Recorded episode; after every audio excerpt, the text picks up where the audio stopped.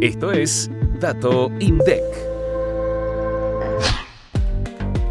Los precios al consumidor aumentaron 12,8% en noviembre de 2023 con respecto al mes anterior y acumularon una suba interanual de 160,9%. Salud fue la división con mayor incremento, con 15,9% de variación mensual, producto de las subas en los medicamentos y en las cuotas de empresas de medicina prepaga. La siguió alimentos y bebidas no alcohólicas, con un alza de 15,7%, principalmente por los aumentos en aguas minerales, bebidas gaseosas y jugos, frutas y verduras, tubérculos y legumbres. Esta división, a su vez, fue la que mayor incidencia mostró en todas las regiones. Por su parte, las divisiones con menores aumentos fueron vivienda, agua, electricidad, y otros combustibles con una suba del 7,1% y educación con un alza de 8,3% mensual. Además, dentro de una selección de alimentos, bebidas y otros artículos para el Gran Buenos Aires, se observaron diferencias en las variaciones mensuales de los precios. Por ejemplo, la lechuga fue el único producto que bajó en un 1,6%,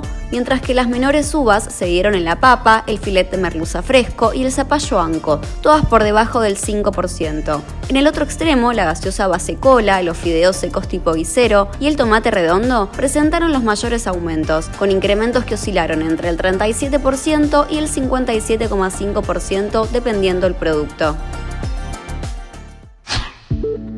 Activa la campanita para no perderte los próximos episodios. Hasta el próximo Dato INDEC.